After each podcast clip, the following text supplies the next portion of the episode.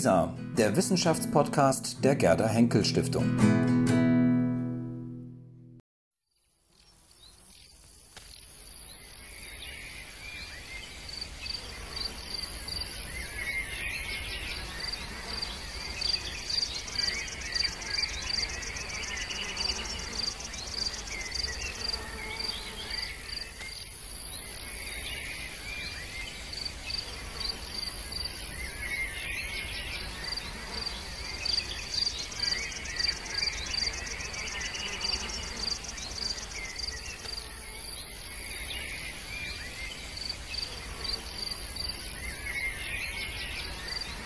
Ich möchte Sie ganz, ganz herzlich hier begrüßen. Ich freue mich, dass wir wieder eine schöne Mischung an Gästen aus Wissenschaft, aus der Stiftungslandschaft, aber auch wiederum einige Nachbarn aus anderen Parzellen begrüßen dürfen heute Abend. Freut uns immer ganz besonders, dass Sie da sind. Vielen Dank. Ähm, für diejenigen von Ihnen, die zu der Idee der Laube vielleicht noch nicht so viel wissen, nochmal in aller Kürze. Äh, es ist eigentlich ein Kind von Ansgar Wimmer, dem Chef der Alfred Töpfer Stiftung.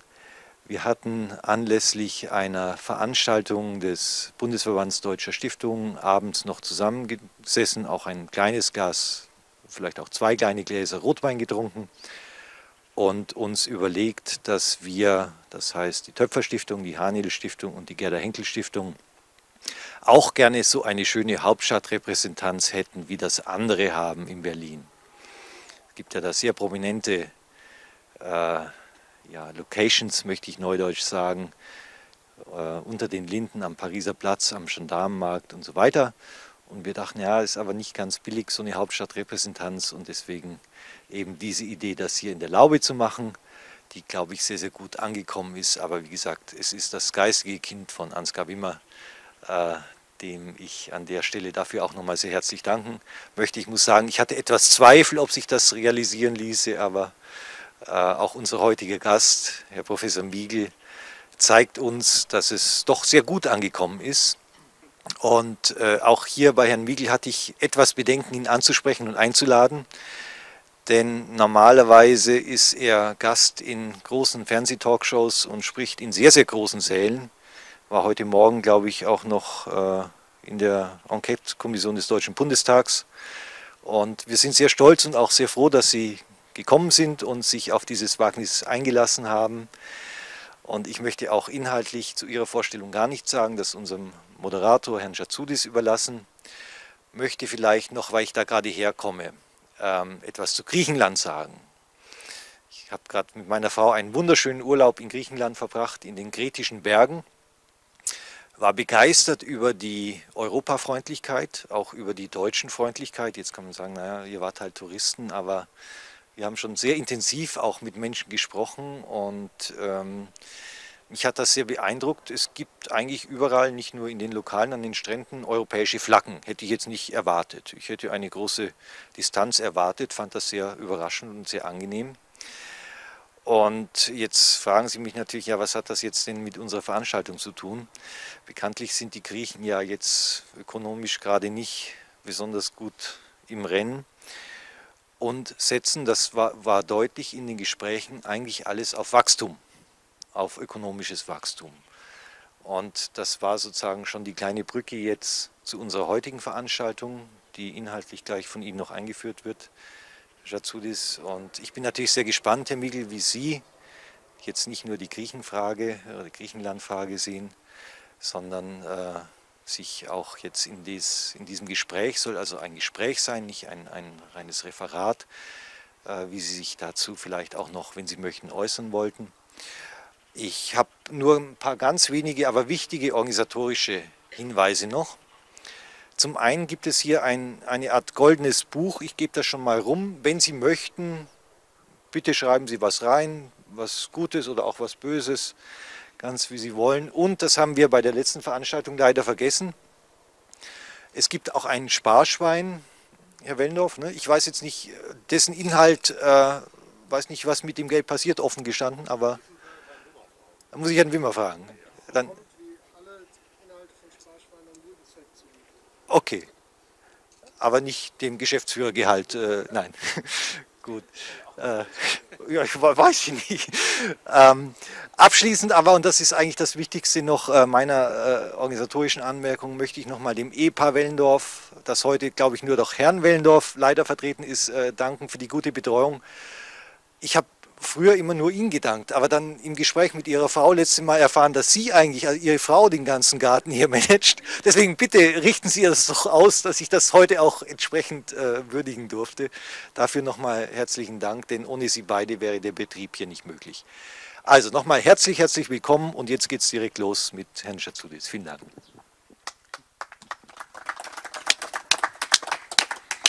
Ja, auch von meiner Seite ein ganz herzliches Willkommen hier im Kleingarten unter der Linde 1. Ähm, mein Name ist Georgios Schatzudis, Herr Hans hat alles gesagt. Ähm, ich bin bei der Henke Stiftung für das Portal Lisa zuständig und dort werden Sie auch diesen Film, die Aufzeichnung dieses Abends ähm, sich anschauen können, falls Sie was verpasst haben oder was gerne mal sehen möchten oder vielleicht jemandem auch darauf hinweisen möchten, dass es diesen Film gibt. Ähm, dafür bin ich zuständig. Ja, worüber sprechen wir heute? Herr Hans hat es im Grunde schon deutlich gemacht. Es geht um das Thema Wachstum. Genauer gesagt wollen wir fragen, Wachstum ohne Wohlstand oder umgekehrt Wohlstand ohne Wachstum. Ist das eigentlich möglich? Geht das?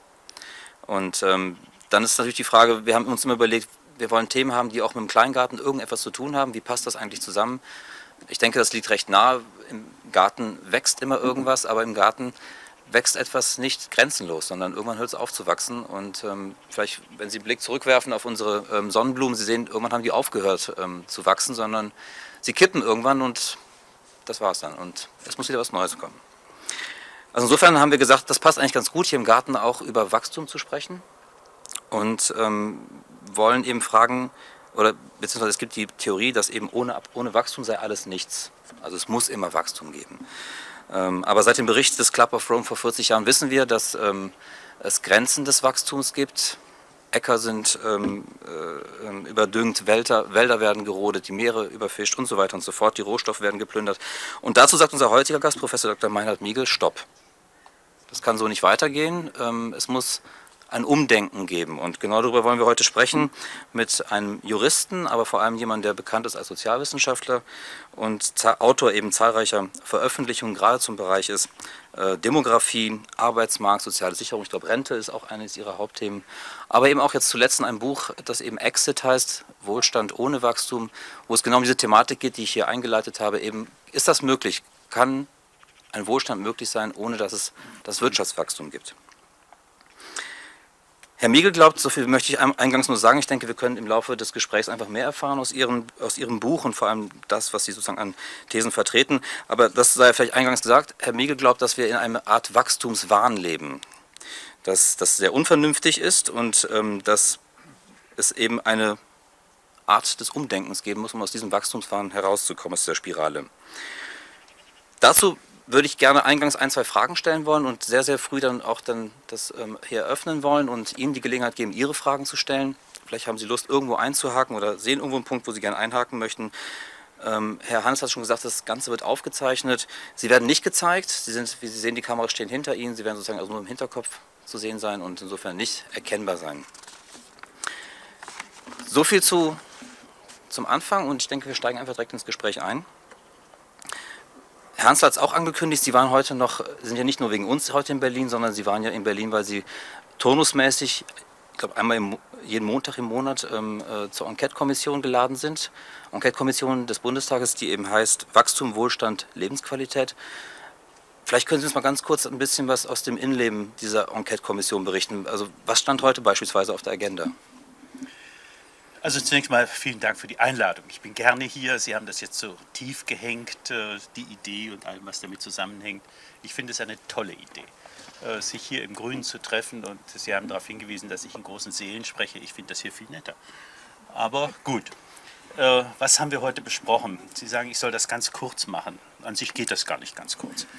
Ähm, Sie müssen sich vorstellen, dass der Deutsche Bundestag, gleich nachdem er konstituiert wurde, diese Kommission ins Leben gerufen hat. Das war eine Initiative äh, zunächst von den Grünen, dann hat die SPD mitgemacht, äh, die Union und die FDP wurden hineingesogen in das Ganze, ohne es wirklich zu wollen. die Linke liest man außen vor und im letzten Moment hat man gesagt, okay, ihr Linken, ihr dürft auch mitmachen. So wurde es eine Allparteien-Enquete-Kommission, was etwas Seltenes ist, dass alle Parteien des Deutschen Bundestages einstimmig eine Enquete-Kommission ins Leben rufen zu dem eben von Ihnen genannten Thema äh, Wachstum, Wohlstand, Lebensqualität. Das Ganze ließ sich zunächst sehr nett an. Äh, man redete über allgemein interessierende Fragen, wie das so üblich ist. Und jetzt sind wir doch ziemlich weit fortgeschritten in der Arbeit. Bis zum März, April nächsten Jahres sollen die Ergebnisse vorliegen. Das alles soll nicht in die heiße Wahlkampfphase hineinkommen. Das spielt in dem Zusammenhang eine große Rolle. Und äh, man stellt zunehmend fest, dass es so gut wie nichts gibt, worüber man sich einig ist. Äh, das fängt an bei Dingen, äh, wo man als Außenstehender sagt, na, das kann doch kein ernsthaftes Thema sein. Aber es ist ein ernsthaftes Thema. Was ist Wachstum? Da sagt die Kommission, das wissen wir nicht, was Wachstum ist. Wir haben keine Ahnung. Es gibt ganz unterschiedliche Positionen. Die einen sagen, Wachstum, das ist eine Form von Expansion. Die anderen sagen, Wachstum ist eine Entwicklung. Die einen sagen, Wachstum ist per se gut aus diesen Gründen. Es kann auch mal aussehen, als sei Wachstum schlecht, aber das ist nur ein vorübergehender Zustand. Dann sieht das wieder gut aus. Und die anderen sagen, nein, nein, also Wachstum ist eine hochproblematische Sache. Wachstum erzeugt, Sie haben das eben hier schon mal antönen lassen, Monstrositäten, wenn es nicht äh, zu einem Ende kommt. Äh, wieder andere sagen, Wachstum kann gar nicht enden.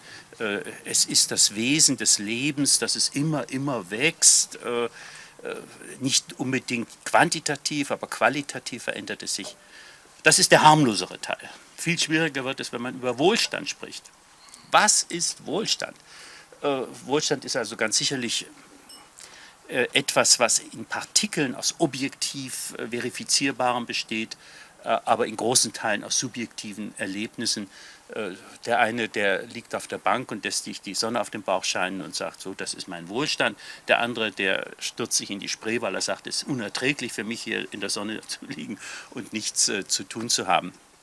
Und das ist auch noch relativ einfach. Und dann geht es also richtig los mit der Lebensqualität. Was ist Lebensqualität? Sie sehen schon an diesen drei Beispielen, dass Dinge, die vordergründig relativ einfach aussehen. Wachstum, Wohlstand, Lebensqualität, jetzt reden wir mal darüber, äh, sehr, sehr schwierig werden, wenn es darum geht, sie im besten Sinne des Wortes zu politisieren. Das hat ja so einen negativen Beiklang, den will ich ja gar nicht aufkommen lassen, sondern es geht um ein Politikum.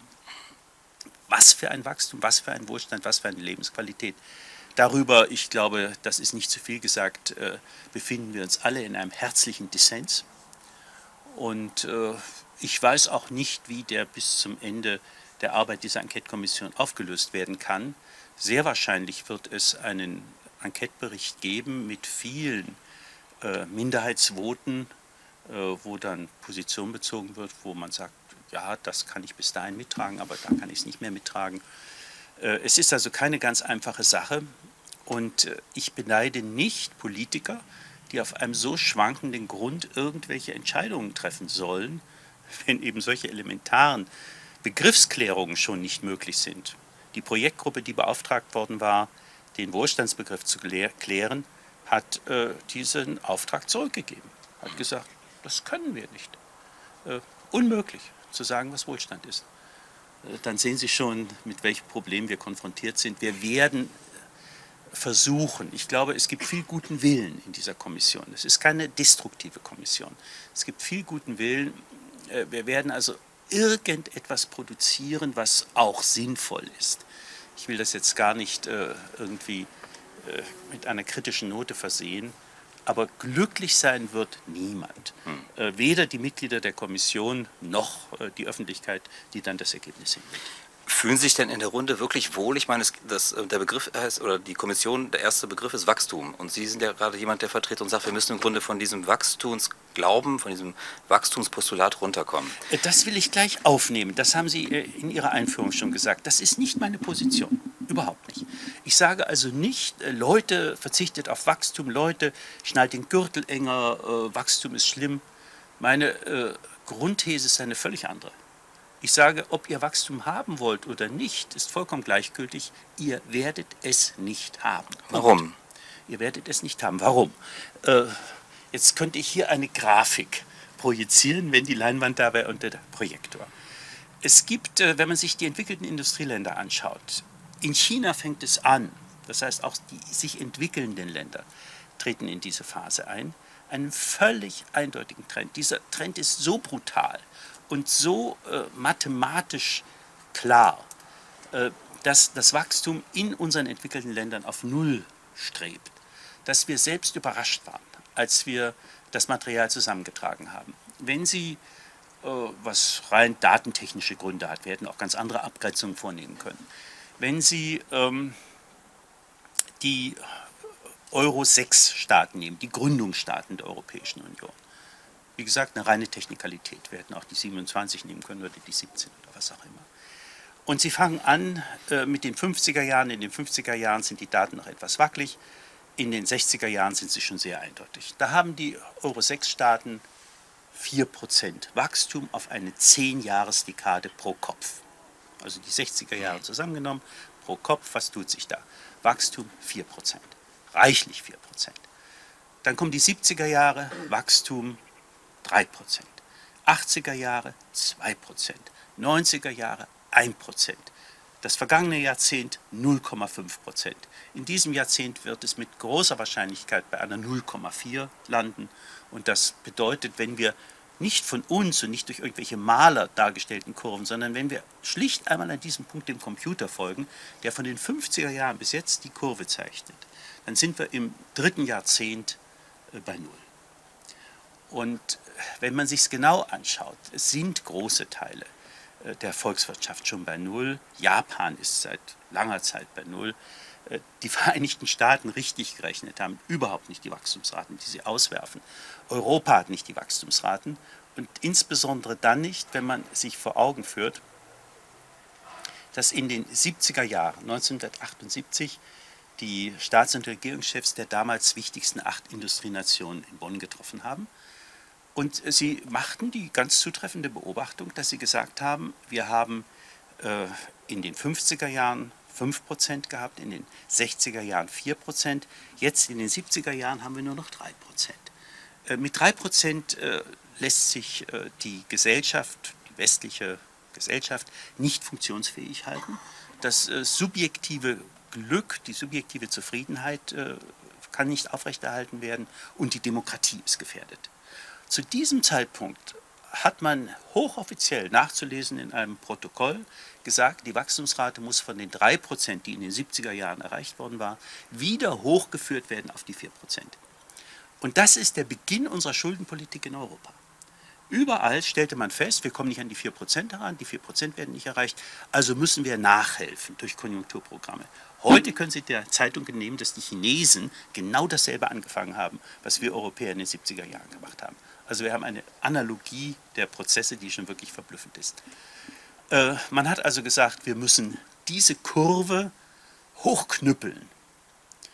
Um das hochzuknüppeln, haben wir insgesamt in der Europäischen Union 2,2 Billionen Euro in die Hand genommen über den Gesamtzeitraum. Effekt null. Das heißt, die Wucht der Kurve ist so groß, dass selbst eine Intervention in einer Größenordnung von 2,2 Billionen an der Kurve, an dem Kurvenverlauf nichts verändert hat. Woran liegt das denn, dass die Kurve sozusagen nach eine unten Fülle, zeigt? Eine Fülle von Faktoren. Mentale Faktoren, ähm, äh, physische Faktoren. Fangen wir mal an mit den 60er, 70er Jahren. In den 60er, 70er Jahren haben 20 Prozent der Menschheit, wir gehören zu diesen glücklichen 20 Prozent, Zugriff auf 80 Prozent der Weltressourcen und sie produzieren 80 Prozent des Weltdrecks. Oh, das war eine Monopolsituation, das war eine extreme Privilegierung, unter der wir gelebt und gewirtschaftet haben. Äh, da war es relativ leicht zu wirtschaften. Wenn ich als kleine Minderheit der Weltbevölkerung Zugriff auf praktisch alles habe, was es gibt, lässt sich leicht wirtschaften. Das hat sich verändert. Äh, wir sind in einem ständigen Verschiebungsprozess. China ist mit auf den Markt gekommen und andere auch. Äh, durchaus bedeutende Nationen. Man schaut immer auf China, aber es gibt eben auch noch andere. Und die wollen jetzt ihren Zugriff haben auf die Ressourcen. Sie produzieren auch Dreck, sodass äh, nicht nur wir uns Gedanken machen müssen, wie äh, gehen wir ökologisch an diese Probleme heran, sondern die anderen müssten es auch tun. Zum Teil tun sie es auch. Ähm, das ist also schon mal eine ganz maßgebliche Verschiebung. Ich kann nur lachen, wenn die Diskussionen immer wieder entbrennen, äh, wie wird das mit unserer Energieversorgung und äh, der Ölpreis ist ja so hoch und wir müssen jetzt wieder Kohlekraftwerke anwerfen und ohne Atom geht es wahrscheinlich doch nicht ganz.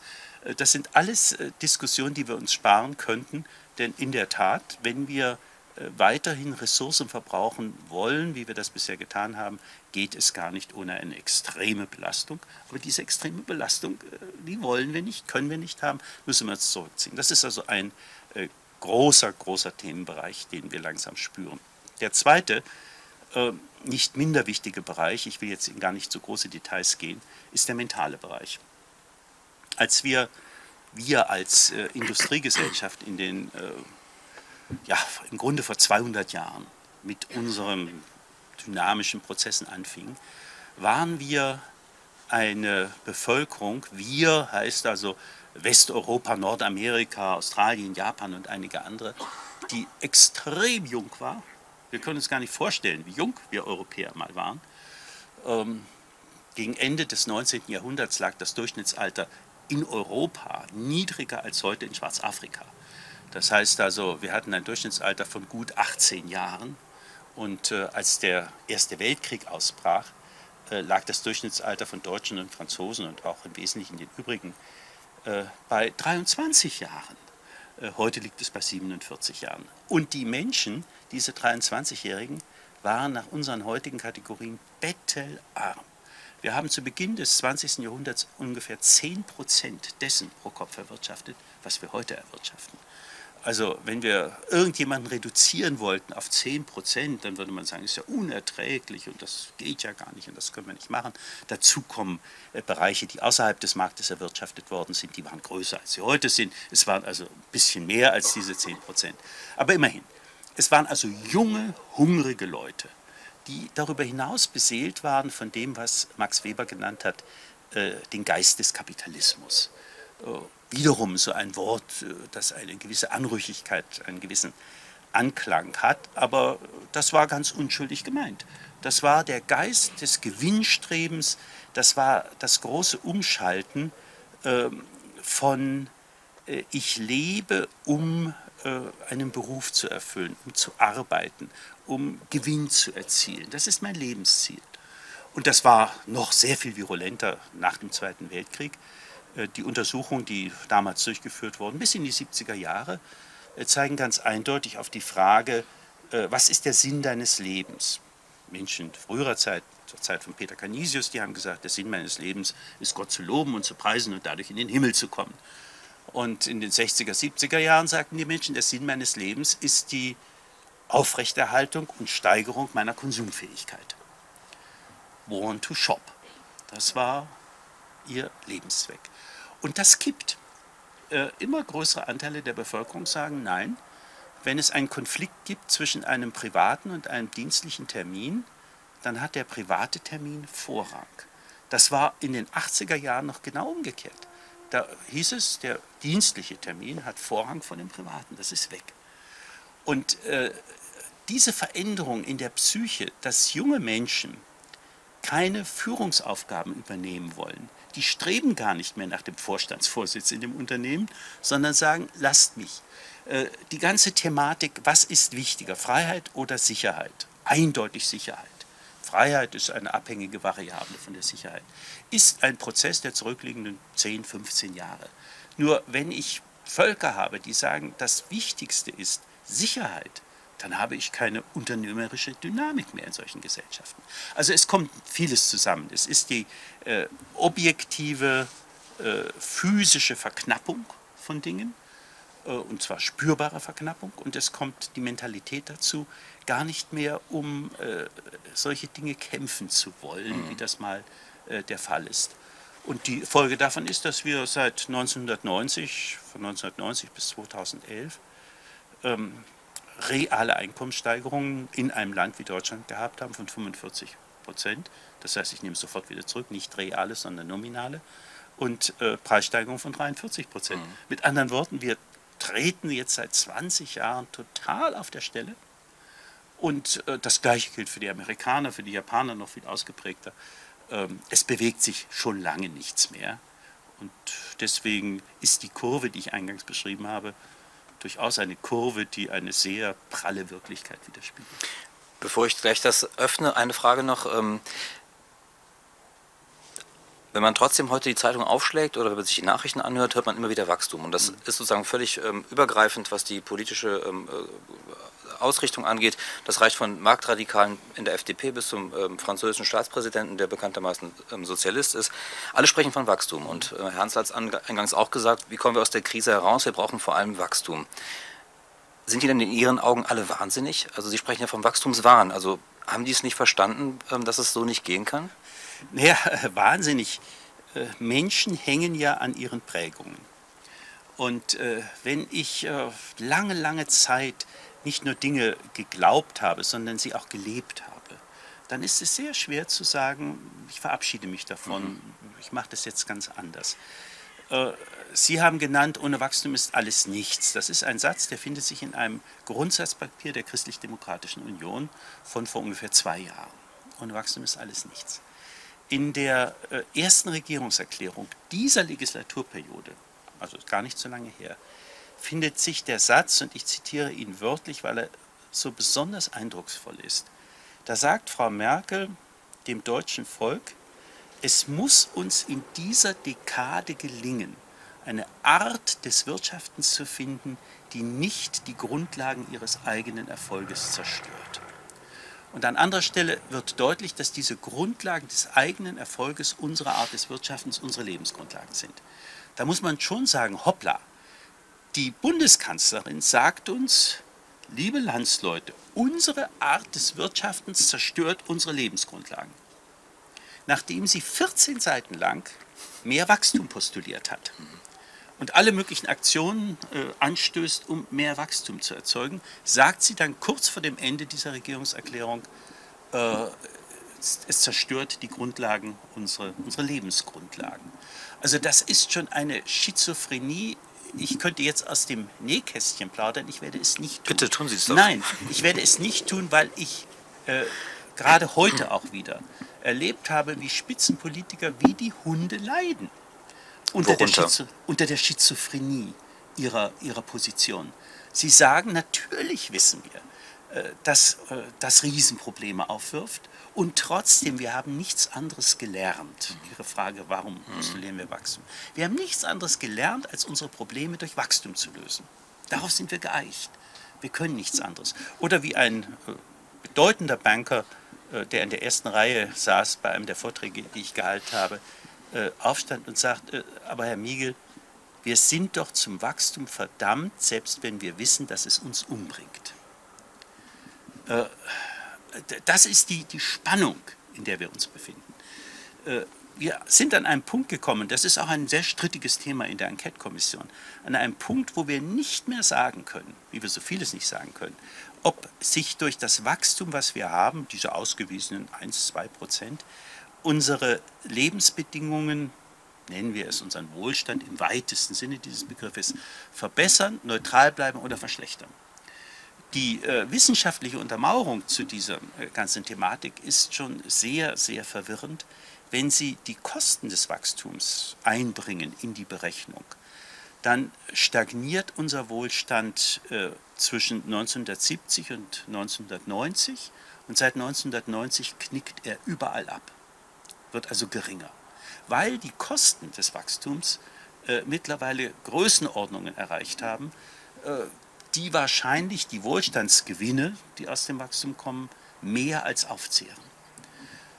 Äh, das ändert nichts daran, dass es große, große Teile der Menschheit gibt, die natürlich mehr zu essen brauchen, äh, ein Dach über dem Kopf brauchen, Zugang zu medizinischen und kulturellen Einrichtungen, die also dieses hochproblematische Wachstum benötigen. Ich äh, sehe das an wie ein Medikament. Ähm, es gibt Krankheiten, die können nur mit Medikamenten behandelt werden, von denen jeder Pharmakologe oder Mediziner weiß, die haben ganz, ganz beträchtliche Neben- und Folgewirkungen. Trotzdem ist es sinnvoll, dieses Medikament zu geben. Wenn wir es nicht gäben, dann würde der Patient wahrscheinlich sterben oder jedenfalls nicht halbwegs mit auf die Beine kommen.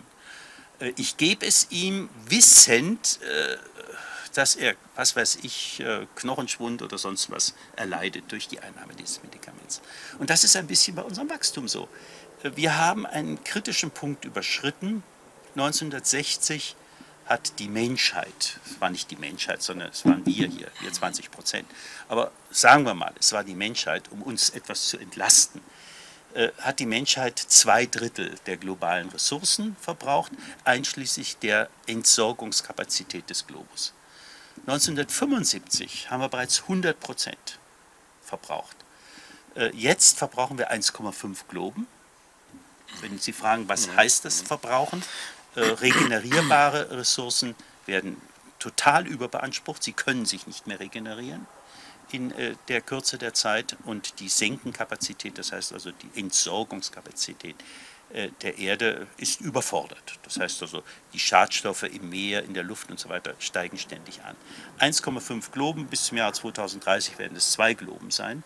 Daran ist auch schon fast nichts mehr zu ändern. Wir wissen also, dass unsere Art des Wirtschaftens überhaupt nicht zukunftsfähig ist, überhaupt nicht nachhaltig ist. Und da komme ich zurück auf das, was Sie eingangs gesagt haben. Deswegen sage ich nicht, äh, nehmt Abstand von all diesen Dingen, sondern ich sage, äh, das wird enden. Und das wird mit einer ziemlichen Wucht enden. Äh, Norbert Röttgen hat, als er Umweltminister war, ich habe heute Nachmittag mit ihm gesprochen, in einem öffentlichen Vortrag gesagt, deswegen kann ich das hier problemlos wiederholen. Ähm, unsere Art des Produzierens und Konsumierens wird viel schneller zu Ende gehen, als sich das irgendeiner in diesem Saal vorstellen kann. War ein großer Saal mit einigen hundert Leuten, die da saßen. Äh, ich halte das für richtig, die Einschätzung. Das sind ja immer bruchartige Entwicklungen. Und deswegen nicht, äh, stellt euch hin und schnallt den Gürtel enger, sondern seid nicht erschrocken, äh, wenn es nicht weitergeht, so wie ihr euch das vorstellt, geht nicht auf die Barrikaden, jammert nicht über die steigenden Energiekosten, über dies und jenes, alles Mögliche, weil wir uns immer vorstellen, es könne weitergehen, wie wir das in den zurückliegenden 30, 40 Jahren äh, gewohnt waren. Es kann nicht so weitergehen. Wir werden den Einbruch haben und äh, Sie waren gerade in Griechenland, Sie waren offensichtlich in einer ruhigen Ecke. In Athen und anderen äh, Orten gehen Sie auf die Straße und protestieren, ja wogegen protestieren sie eigentlich? Sie protestieren dagegen, dass ein Reset stattgefunden hat. Äh, der griechische Ministerpräsident hat bei seinem kürzlichen Besuch hier in Berlin äh, gesagt, die griechische Volkswirtschaft habe 30 Prozent verloren von dem, was sie an Niveau gehabt hat. 30 Prozent. Ähm, alle erschraken, das ist ja ungeheuerlich. 30 Prozent haben sie verloren. Und damit steht Griechenland genau da, wo es stand, als sie in den Euro traten. Ähm, die Selbstmordrate hat sich vor annähernd verdreifacht und Proteste und so weiter, weil sie zurückgeworfen sind auf das, was sie bei ihrem Eintritt in den Euro erwirtschaftet haben. Äh, das, was sie in der Europhase erwirtschaftet haben, erweist sich als Schaum. Das wird jetzt gar nicht so weitergehen mit dem Schwund, sondern sie werden zurückgeworfen auf ihre reale, solide Produktivität, die sie gehabt haben. Und das, was sie in den zurückliegenden zwölf Jahren erlebt haben, das äh, erweist sich eben als völlig artifiziell. Das hat keine Fundierung. Und das, äh, was wir in Griechenland erleben, werden wir in ganz Europa, in Amerika, Japan auch erleben. Wir werden zurückgeworfen werden auf das Solide, also was heißt solide, auf das, was wir äh, halbwegs gemeinwohlverträglich erwirtschaften können. Mhm. Ich bin da äh, sehr äh, positiv in die Zukunft schauen. Ich werde sagen, ähm, naja, das wird vielleicht der Lebensstandard der 80er Jahre werden oder so etwas.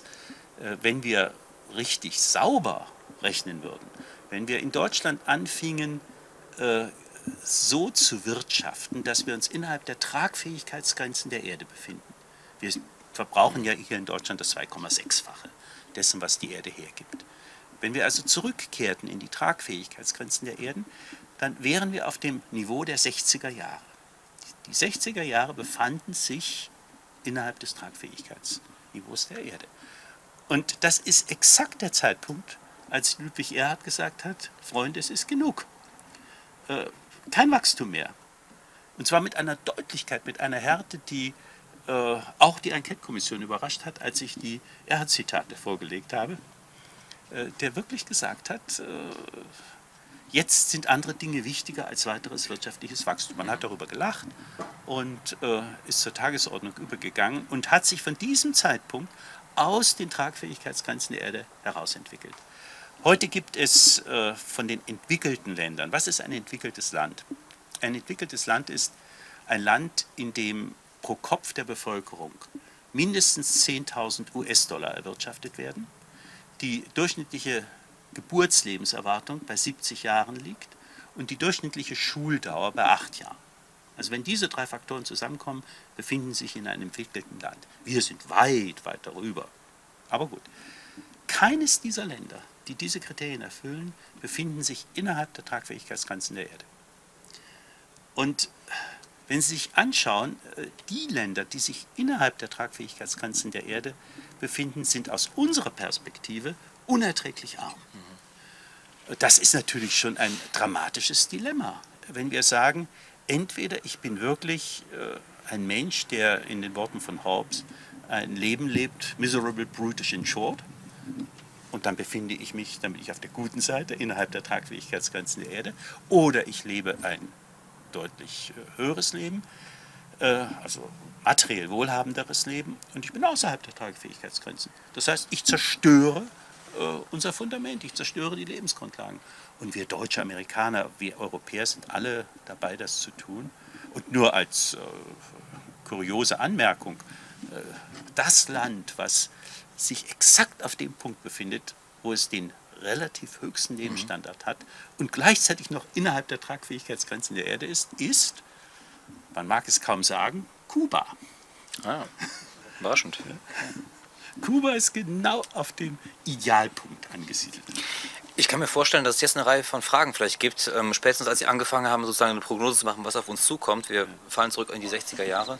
Vielleicht nein, möchte, nein, 80er habe ich gesagt. Oder 80er, okay. Vielleicht möchte es der eine oder andere nicht wahrhaben oder hat eine Frage dazu. Also ich würde gerne das, das ähm, öffnen wollen und vielleicht hat jemand schon eine Frage. Dann würde ich gerne das Mikrofon schon mal reichen.